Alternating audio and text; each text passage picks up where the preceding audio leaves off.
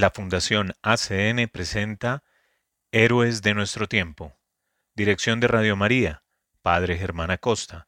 Programación, Magola Quintero. Edición y doblaje, Diego Marín. Investigación y libretos, Johavet María Orozco. Locución, Hernán Darío Cadena, Diego Marín y Johavet María Orozco.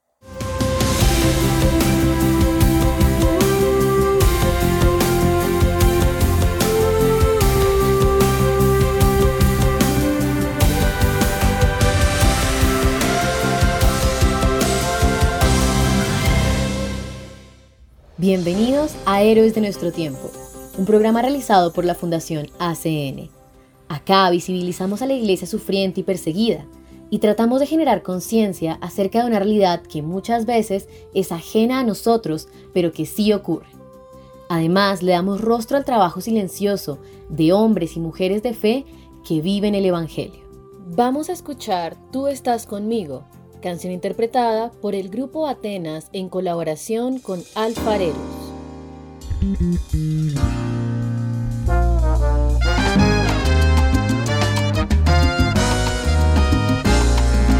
Muchas cosas en el mundo pueden cambiar.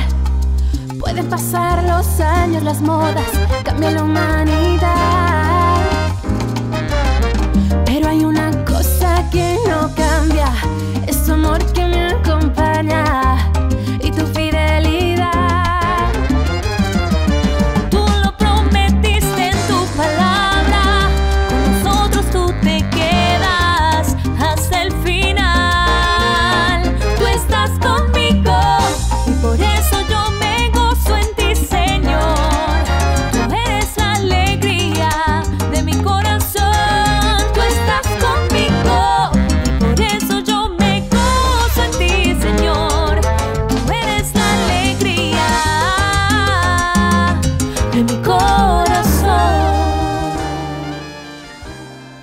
Continuamos en nuestro programa donde hacemos un análisis y destacamos aquellos lugares en los que el derecho a la libertad religiosa es de los más vulnerados. En el episodio del día de hoy les traemos noticias, testimonios y vivencias de héroes que donan sus vidas para difundir el mensaje de salvación. Hoy, en nuestra sección ACN Noticias, escucharemos tres historias que nos develan la realidad de la Iglesia en diferentes lugares del mundo. Atendamos. El secuestro de sacerdotes sigue aumentando en Nigeria. El secuestro de sacerdotes y religiosos en Nigeria se ha vuelto tan habitual que los nuevos casos apenas quedan registrados. El rapto se ha convertido en un lucrativo negocio para los delincuentes y aunque la mayoría terminan siendo liberados, también ha habido casos de muertes, dejando a los católicos en constante temor. Según los datos recogidos por la Fundación Internacional ACN, a fecha de 13 de noviembre, el número total de sacerdotes, religiosas y seminaristas secuestrados en el 2023 asciende a 23, lo que demuestra que los secuestros siguen siendo la mayor amenaza a la seguridad del clero y los religiosos en ese país. De los secuestrados, uno fue brutalmente asesinado y los otros 22 fueron liberados. Otros dos sacerdotes y un seminarista han sido asesinados en lo que va del año. Los primeros incidentes de 2023 tuvieron lugar en enero, con un secuestro en la diócesis de Ekiti y el horrible asesinato del padre Isaac Hachi en Mina, que murió calcinado cuando su residencia parroquial fue atacada e incendiada. El padre Collins, sacerdote que acompañaba al padre Hachi, resultó herido de bala cuando intentaba escapar, pero sobrevivió. Después pasaron tres meses sin nuevos casos, pero desde abril no ha pasado un solo mes sin que se produzca al menos un secuestro. El caso más reciente fue el plagio del padre Andrew Anana, que permaneció retenido menos de 24 horas. Este sacerdote ya había sido secuestrado antes, en 2019. La gran mayoría de los secuestrados acaban siendo liberados, pero ha habido trágicas excepciones. Uno de los casos más graves tuvo lugar el 17 de octubre, cuando el novicio benedictino Godwin S. y otros dos aspirantes fueron sacados por la fuerza de su monasterio. Cuando los dos aspirantes fueron liberados al cabo de tres días, informaron a sus superiores que a Godwin lo habían asesinado a disparos y que su cuerpo había sido arrojado a un río. Pocos días antes, tres religiosas habían sido secuestradas por hombres armados. Rosemary Osiubumu y Josephine Mary Shinjekwo de las misioneras hijas de Mater Ecclesia y María Ngozi Okoye de la congregación del Señor Resucitado se dirigían a Mbano en el estado de Imo en el sur del país para asistir al funeral de la madre de una de sus hermanas cuando fueron secuestradas junto con un seminarista y su conductor. Todos fueron liberados sanos y salvos al cabo de una semana para alivio de la comunidad cristiana local.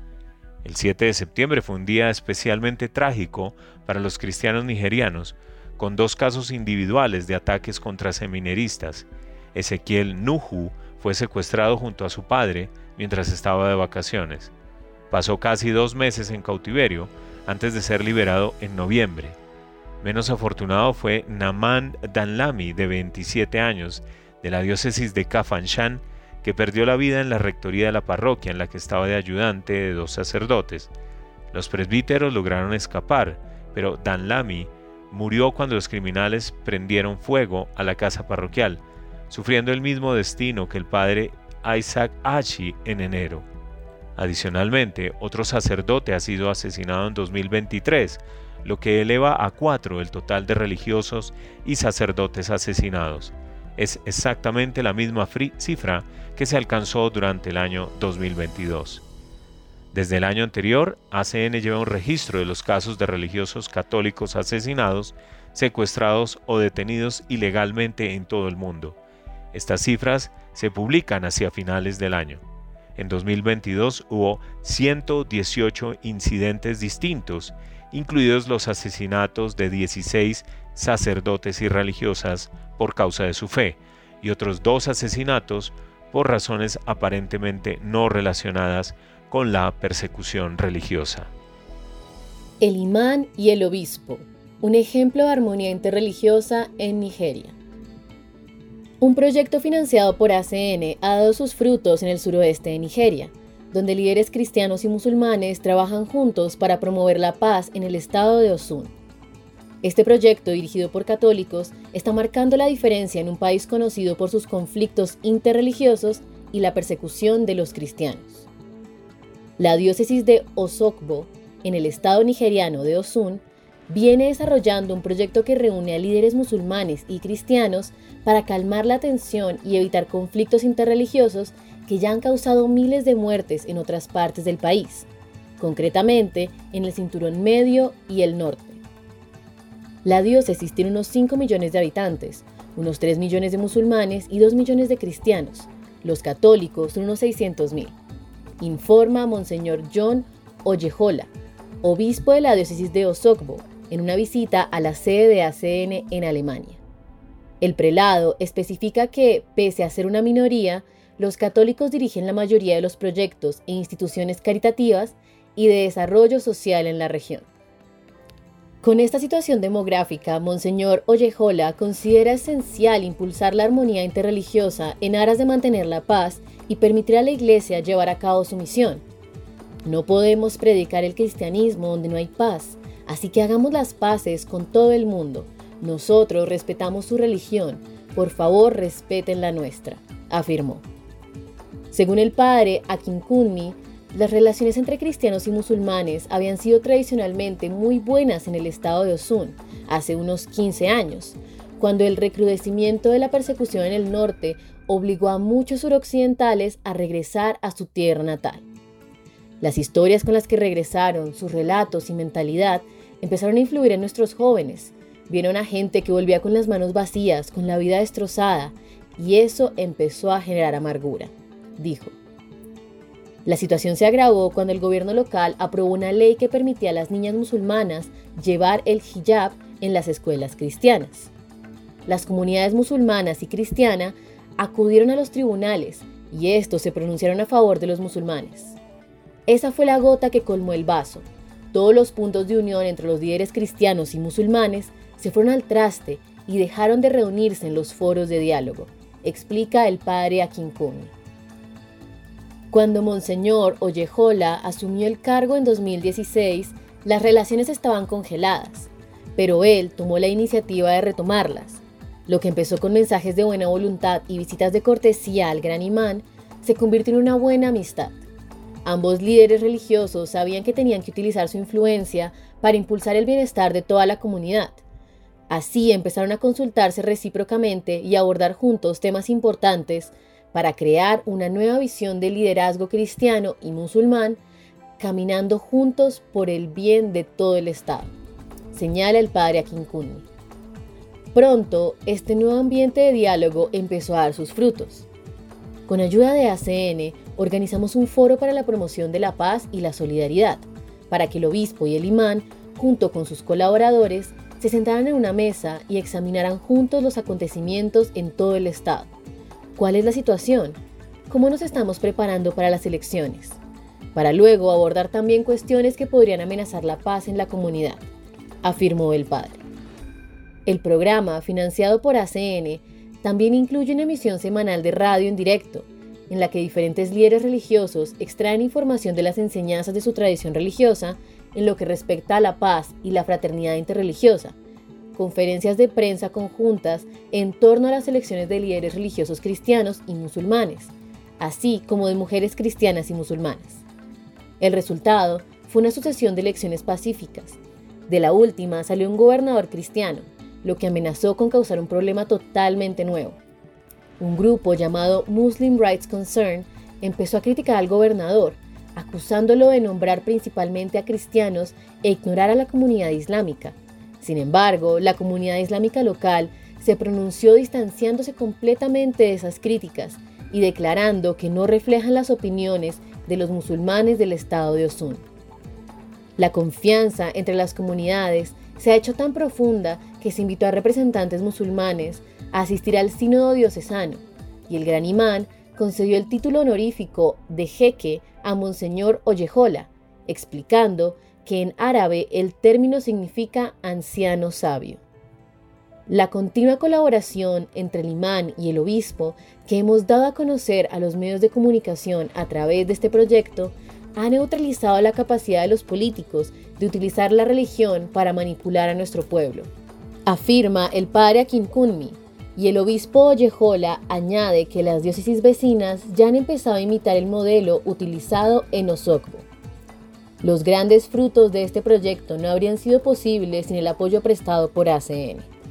Queremos mantener este proyecto en pie y asegurarnos de obtener más resultados, porque lo que necesitamos es paz subraya el obispo Ollejola, manifestando su gratitud a la Fundación Pontificia. Los cristianos piden oraciones ante el estallido de nuevos frentes de combate en Myanmar. La presidenta ejecutiva de ACN insta a que este conflicto no sea olvidado. Casi tres años después del golpe militar de febrero de 2021, los rebeldes de Myanmar han lanzado una gran ofensiva tras el reciente ataque coordinado, conocido como Operación 1027, e iniciado en el estado de Shan, los combates también se han intensificado en otras áreas, incluida la región de Sagaing, así como los estados de Shin y Kaya, ocasionando una extendida violencia y masivos desplazamientos. Regina Lynch, presidenta ejecutiva de ACN, ha manifestado así su preocupación. Hemos tenido noticias de fuertes ataques en varias diócesis. En los últimos días se ha producido una importante escalada de violencia y de desplazamientos y, al mismo tiempo, un número creciente de apremiantes peticiones de oración nos han llegado desde este país. A lo largo de los tres últimos años de guerra civil, la Iglesia ha permanecido al lado de los creyentes, que han sufrido la destrucción de numerosos lugares de culto y el desplazamiento de pueblos enteros. Esta nueva espiral de violencia nos insta con renovada urgencia a tener presentes a nuestros hermanos y hermanas de esa remota y a menudo olvidada parte del mundo. El sufrimiento ha alcanzado un punto crítico, llevando a un número cada vez mayor de civiles a buscar refugio en iglesias que consideran lugares seguros. Lamentablemente, también nos llegan noticias sobre incidentes angustiantes dentro de recintos sagrados, Incluso hay iglesias que se han convertido en áreas de combate e instituciones religiosas que han sido evacuadas por la fuerza, afirma Regina Lynch. Según hemos sabido, en distintos lugares las propiedades eclesiásticas han sufrido daños colaterales y eso aumenta la gravedad de la situación. Ante las circunstancias que siguen deteriorándose, los socios birmanos de ACN han hecho un llamamiento a la oración. La situación es desesperada, por lo que pedimos humildemente a todo el mundo que rece por nosotros en estos tiempos difíciles, dice uno de los mensajes. Por favor, no nos olvidemos de rezar por Myanmar. Entre los numerosos conflictos que asolan ahora mismo al mundo, el pueblo de Myanmar se siente solo con su sufrimiento, por lo que nuestra solidaridad es un faro de luz en la oscuridad en la que está sumido, concluye Regina Lynch. Impactante realidad que nos hace repensar los privilegios que tenemos como cristianos de Occidente y nos interpela en nuestra manera de obrar. Ahora, en el programa del día de hoy, recordamos que el 15 de noviembre de 2018, hace poco más de cinco años, se produjo en el sur de la República Centroafricana un ataque contra la comunidad cristiana que ocurrió en la Catedral de Alindao, con más de 80 asesinados. En este contexto les presentamos una entrevista exclusiva con el obispo de este país, Monseñor Juan José Aguirre. Los invitamos a escuchar esta reveladora conversación entre Monseñor Juan José Aguirre y nuestros colegas de ACE en España, seguida de un breve análisis sobre la situación de la libertad religiosa en la República Centroafricana. Atendamos. 15 de noviembre, pero del año 2018, hace cinco años, se, producía en el eh, sur de la República Centroafricana un tremendo ataque contra la comunidad cristiana. Precisamente este ataque tenía lugar en el corazón de la comunidad eh, católica de la ciudad de Alindao, en la misma catedral de esta diócesis.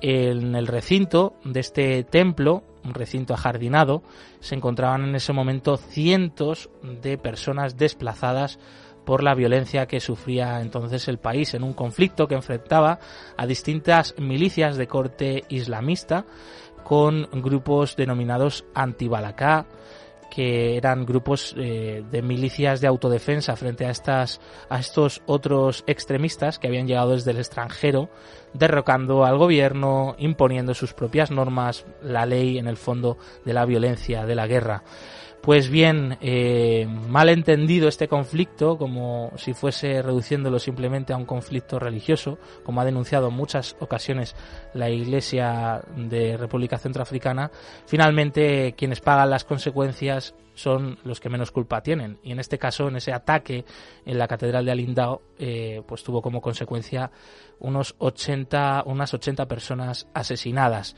Eh, como digo, pues muchas de ellas eran mujeres, niños, eh, eran familias que se encontraban en ese momento refugiadas, desplazadas en este lugar de la Iglesia Católica.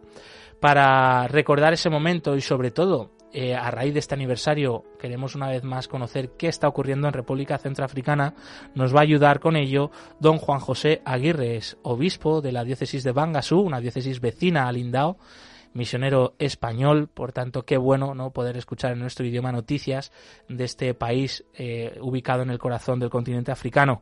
Buenos días, don Juan José, bienvenido. Hola, muy buenos días. Un saludo cordial a todos los oyentes de Radio María. ¿Qué tal se encuentra, don Juanjo? Hacía ya varios años que no, que no hablábamos aquí en Perseguidos pero no olvidados con usted. ¿Cómo está la situación actualmente en Subangasú, eh, allí donde pues usted se encuentra como obispo, como misionero? Bueno, yo estoy actualmente en Bangasú, sabéis que soy misionero comboniano y llevo aquí 43 años en Centro África. Eh, el país está muy eh, desequilibrado, eh, sobre todo por la presencia de mercenarios que nos llegan desde el Chad en el oeste o que nos llegan desde el Níger en el este, que es donde está la diócesis de Bangasú. Así que es un vivir sin vivir, con mucha inseguridad, con muchos tiros, con mucho movimiento de poblaciones. Hoy los que han tenido que salir de sus tierras para emigrar a otros sitios más tranquilos son la inmigración interna del país, viven en campo de desplazados. Un campo de desplazados es una periferia de la que habla el Papa Francisco, pero una periferia en estado puro. Aquí no la podéis ni, ni imaginar.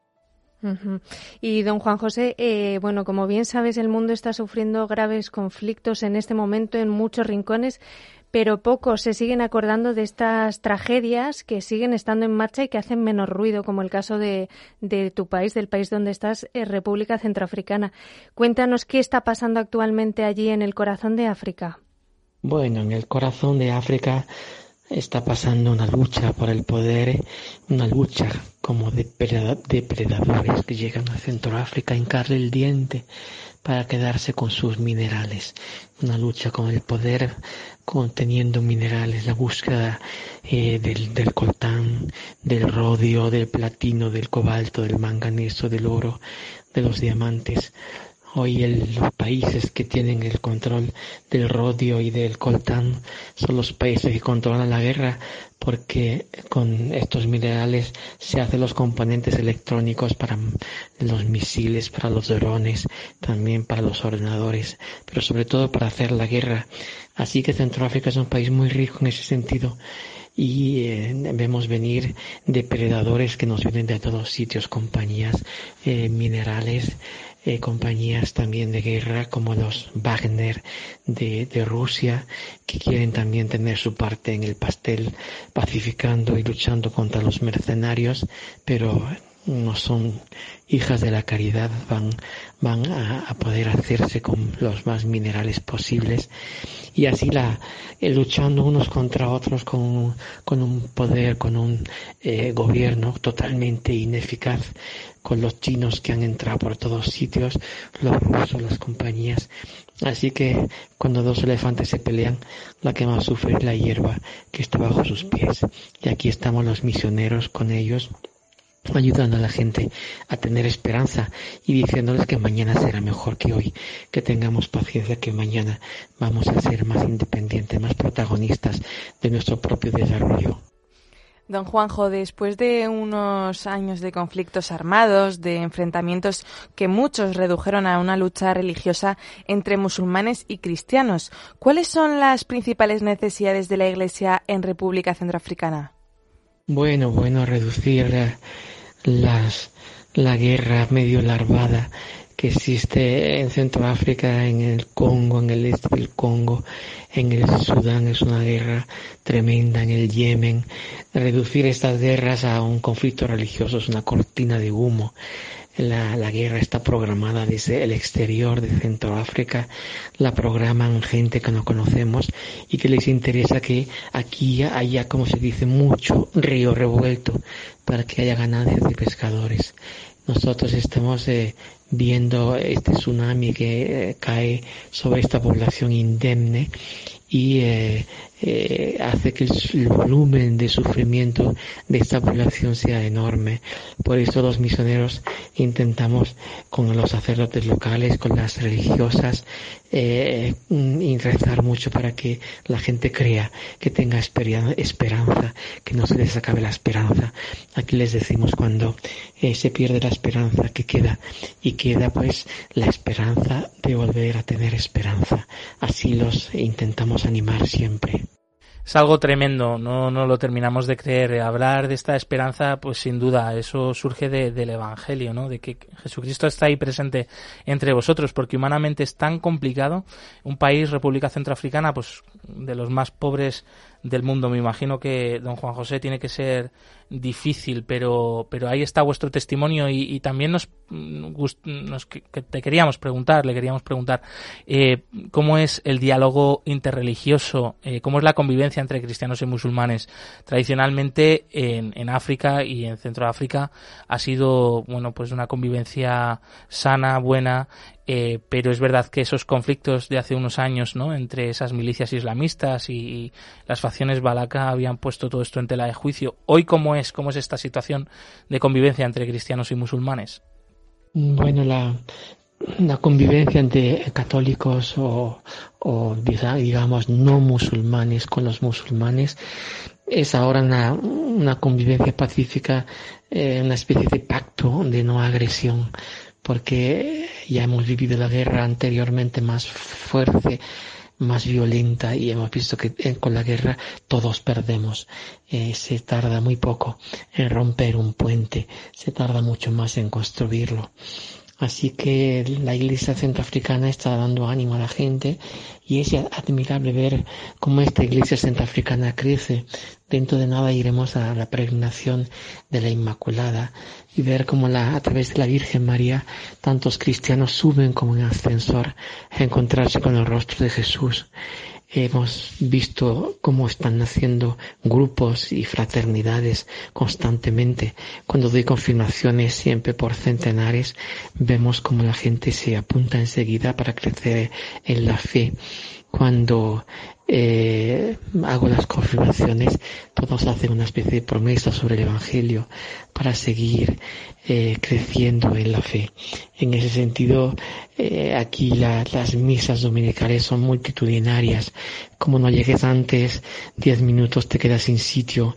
Así que en muchos países, Centroáfrica es poco habitado, pero en otros países, como en, Nigeria, como en Camerún, como en Benín, en Togo, en, en Kenia, en, en Uganda, eh, hay una, la iglesia católica está explotando el amor a la iglesia, el amor a Jesús, el amor a la Virgen María, cantidad de santuarios. Yo creo que el futuro de la iglesia está en el continente africano. Eh, eso es lo que estamos viviendo ahora, estamos sembrando eh, cosas que los misioneros no veremos, que verán otros que vendrán después de nosotros. Pero sin duda que esta iglesia africana es eh, viva, tremendamente viva y joven y fuerte. Es el futuro de la iglesia, pienso yo. Don Juan José, ¿y cómo podemos ayudaros frente a esta situación que estás contando y para apoyar a la Iglesia en su evangelización y como motor de paz? Bueno, sí necesitamos vuestra ayuda, claro que sí, necesitamos vuestra simpatía, eh, que tengáis en cuenta, a veces cuando en, en, España habléis de iglesia, la iglesia está así, la iglesia no tiene vocación y la iglesia tiene muchos problemas con los curas, con la pedofilia, a veces habláis de manera ligera, la iglesia es universal, aunque la iglesia tenga muchos problemas en Europa, hay otros sitios donde la iglesia está haciendo un boom de de, grande, de expansión. Por eso la Iglesia es universal, está en todos los continentes. Os pedimos una simpatía hacia la Iglesia, simpatía que es también información, que sepáis cómo estamos, cómo vivimos, las guerras que existen en el continente por el, por el, ansia de poder de, unos pocos que ni siquiera están en Centro África. encontrar en Internet, encontrar en la revista Mundo Negro eh, información para saber que esta Iglesia que va que va a ser el futuro, pues de cómo va y cómo se presenta. Necesitamos vuestras, vuestras oraciones, pues sin ninguna duda, vuestras oraciones, vuestros rosarios. Necesitamos también vuestra ayuda económica. Ahora los proyectos que hemos presentado el año pasado en, en las obras misionales pontificias, en el DOMUN, eh, no nos han podido dar nada porque la recaudación del año pasado fue muy poco y hubo países como Alemania y Estados Unidos que se hundieron en la recaudación dicen. Entonces, claro, necesitamos también vuestra ayuda económica. No tengáis miedo en, ayudarnos en proyectos, en, pertenecer a algún grupo, alguna ONG de, de caridad, mm, que también las hay mediocres, de caridad, fundaciones que merezcan la pena, que estén construyendo. Nos podéis ayudar de muchas maneras. Vuestra oración es importantísima. Esa es una clave que siempre tratamos de transmitir desde aquí.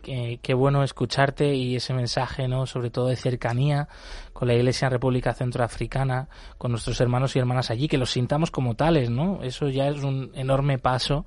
Que hay tantos lugares olvidados que nadie sabe ni siquiera dónde están eh, pues no es así, no es así. De verdad que desde aquí, don Juan José, transmitirle nuestra cercanía, que no nos olvidamos de vosotros, que estamos a vuestro lado y por supuesto que podéis contar con nuestra oración y apoyo. Y una vez más, agradecerte, don Juan José Aguirre, obispo de la diócesis de Bangasú, en República Centroafricana, y un fuerte abrazo. Bueno, pues muchísimas gracias a vosotros de Radio María por ser la voz, el tambor de resonancia de lo que pasa ahora en Centroáfrica. En eh, la televisión, los telediarios no hablan nada de Centroáfrica, ni de Mozambique, ni del Congo, ni del Yemen, ni, ni del Chad. Y, sin embargo necesitamos que también tener una voz propia. Y hoy Radio María nos la está dando. Dios os bendiga desde Bangasú, en el mismo corazón de África. Os bendiga y os proteja y os dé fuerza y esperanza. Hasta pronto a todos, un abrazo.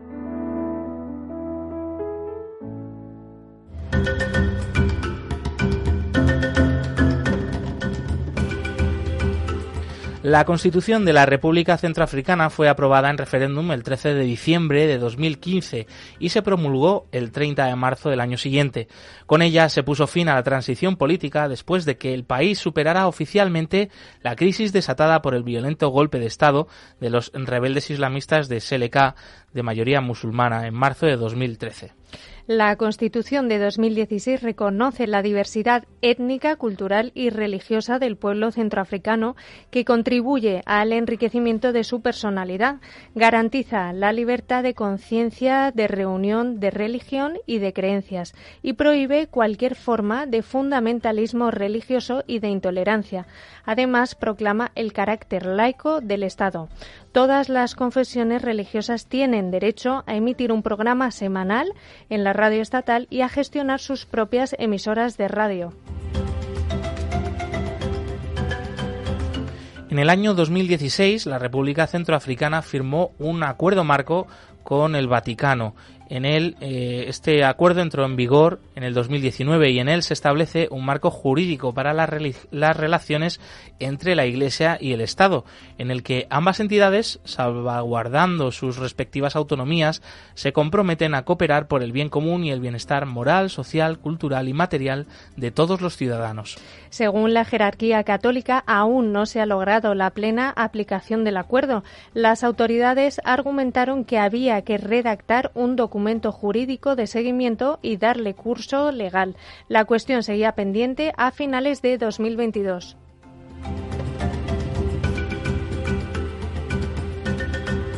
Durante la asamblea plenaria de la Conferencia Episcopal Centroafricana, celebrada en enero de 2020, los obispos presentaron una lista de temas prioritarios, pero en septiembre de 2022 todavía no se había recibido respuesta.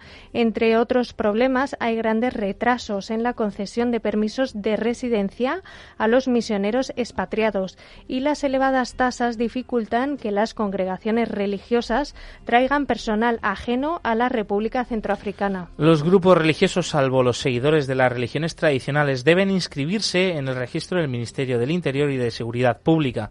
Para realizar este trámite deben demostrar que cuentan con un mínimo de mil miembros y que sus líderes tienen una formación religiosa adecuada, evaluada por el propio Ministerio.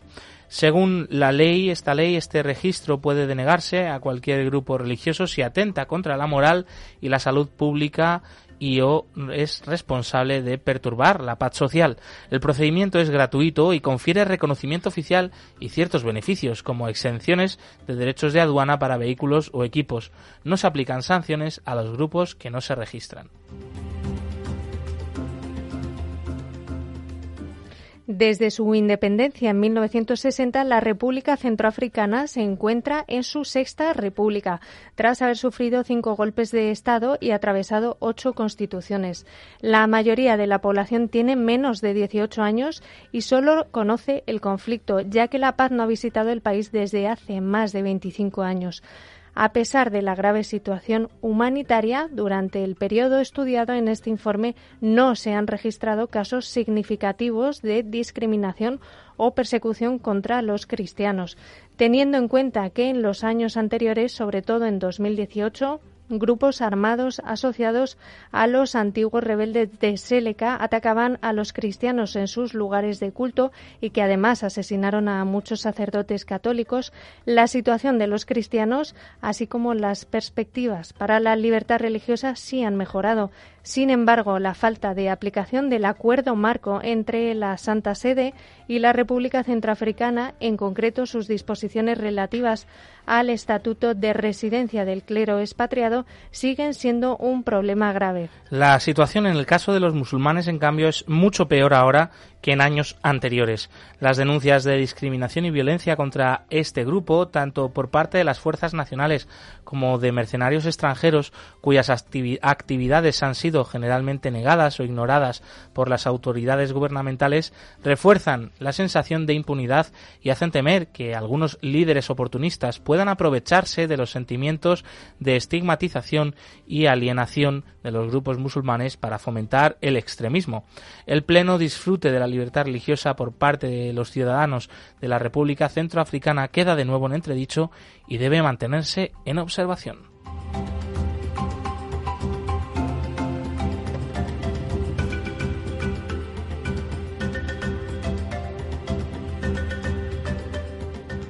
Queremos expresar nuestro sincero agradecimiento a Monseñor Juan José Aguirre y a nuestros estimados colegas de ACE en España por compartir sus valiosos conocimientos y perspectivas en esta entrevista y análisis.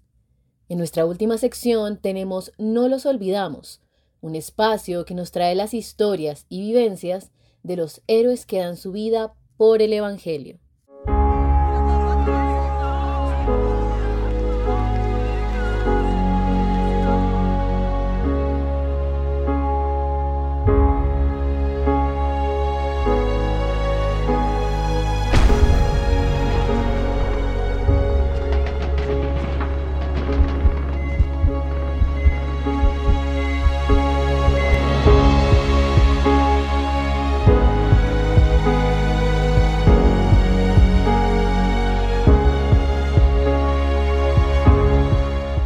Una vez más, bienvenido a No los olvidamos, puente de amor para la iglesia con la Fundación ACN.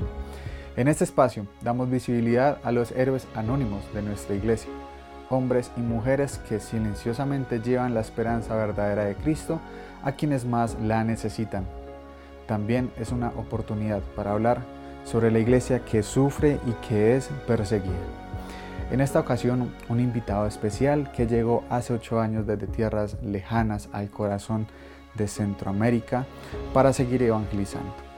Se trata del padre Diodone Ricinde Marihue, un sacerdote congolés que pertenece a la congregación religiosa de los misioneros de África, más conocida como los Padres Blancos. Su país natal, ubicado en el centro del continente africano, tiene 80 millones de habitantes, de los cuales un 55% son católicos. El padre Ricindi cuenta con alegría cómo los retos de la iglesia, cómo son los retos de la iglesia en su país y en otros similares en África. Pasan por la sed de la fe de la gente que cuando encuentra un propósito, como puede ser la búsqueda de la paz, se convierte en una fe viva, con mucha ansia de Cristo. Atendamos a este testimonio.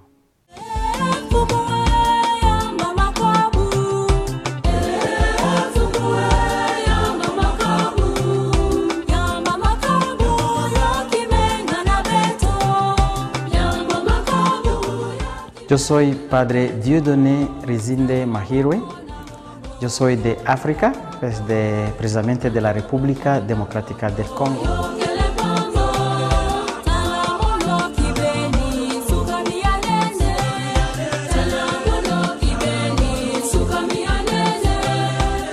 Tengo seis años aquí estando en México, especialmente en Guadalajara. Pues Congo es un país muy grande en el centro de África, a veces lo llaman corazón de África. El Congo tiene unos 60% católicos, 55 a 60% son católicos. Y es importante decir esto porque Congo es uno de los países, hasta ahora, yo creo el país que tiene muchos católicos en África. Pues siendo un país de gran tamaño, pues que tiene también una población de 80 millones de personas y con una población, digamos, católica de 55%. Eh, África todavía es también, hasta ahora es, una, es un continente también de esperanza. Pues mi país mismo se puede notar, digamos, eh, hay una, una, esperanza de vocación, tenemos muchos jóvenes que quieren, eh, digamos, uh, entregarse uh, para para misionar, para difundir el Evangelio, para disfrutar o para saborear los valores católicos cristianos. Y especialmente en mi país, por ejemplo, tenemos escuelas todavía católicas, que en mi parroquia, imagínense, que tenemos 13 eh, escuelas católicas, dos escuelas secundarias y, y 11 escuelas primarias. Y para decir que hasta ahora, digamos, eh, digamos, la educación religiosa es importante en mi país y pues puedes ver que también por eso tenemos todavía pues una, digamos, digamos, una juventud católica en, mi país. Un país con muchos retos, muchos retos, pero al mismo tiempo con mucha esperanza de jóvenes que tienen visión, ilusiones, no sueños, ¿no? para ayudar Ah, para hacer más todavía una iglesia viva y activa en el mundo, para difundir esos mensajes de paz, de mm, sueño, pues que viene desde la juventud. Entonces es, es, es algo bonito que podemos continuar a vivir y apreciar.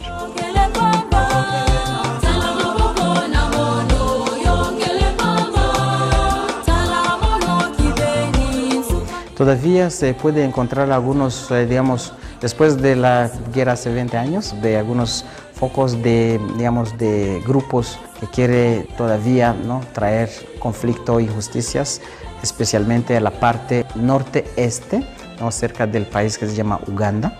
Tenemos un grupo, por ejemplo, de los extremistas islámicos que cruzaron la frontera para entrar a partir de la bosque, para destabilizar algunos pueblos allá. Entonces el gobierno está trabajando en ello y, pero también la iglesia, pues en Congo ahora, pues es un centro de atención porque están pues siempre tratando de predicar y de exhortar por la paz. Y es el mensaje fuerte ahora en Congo, vivir por la paz, pero en todo el mundo, ¿no?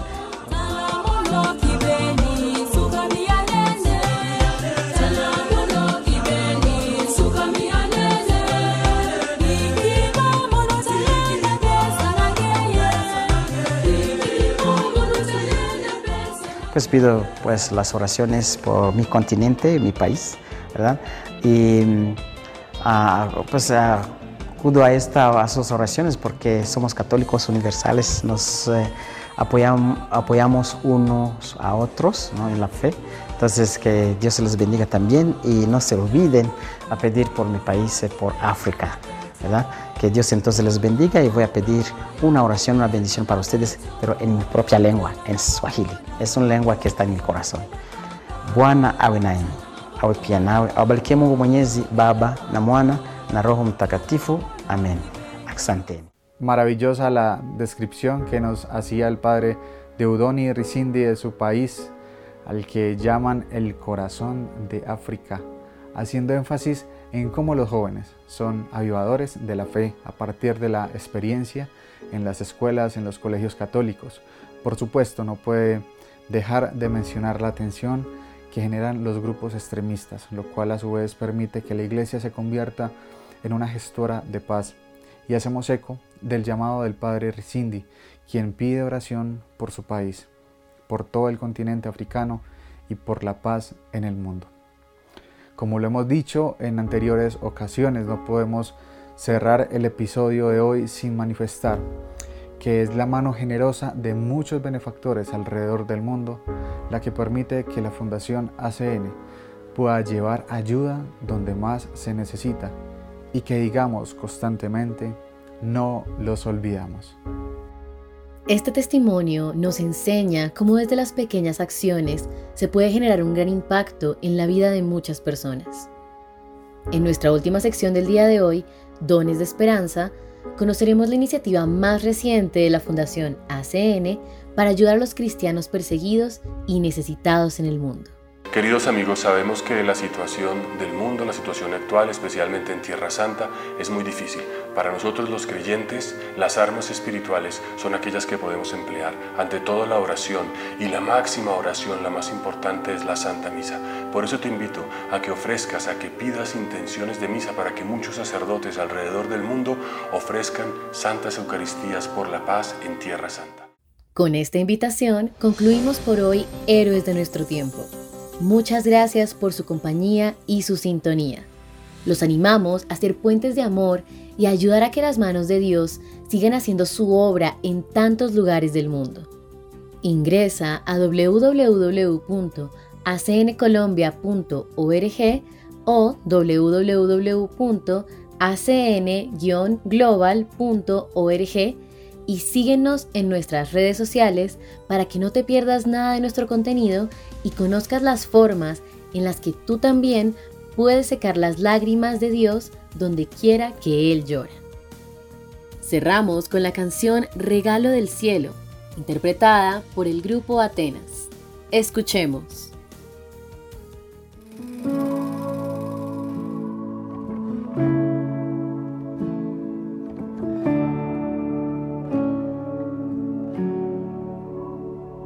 Lo que alguna vez soñaba, lo que yo me imaginaba, lo que le pedí al Señor en un amor, no se compara con lo que vivimos vos y yo, no se compara.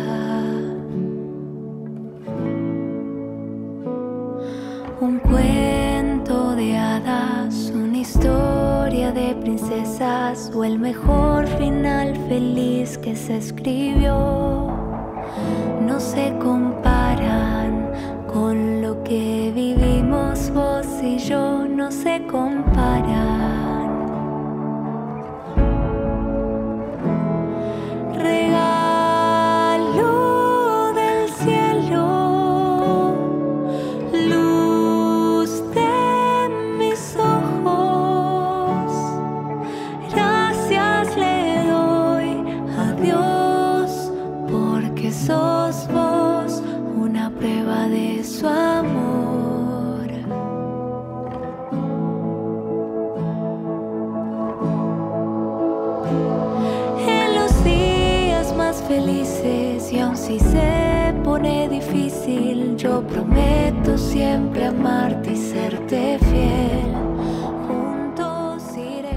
Esto fue Héroes de nuestro tiempo, programa realizado por la Fundación ACN Colombia para Radio María. Gracias por su sintonía. Dios los bendiga.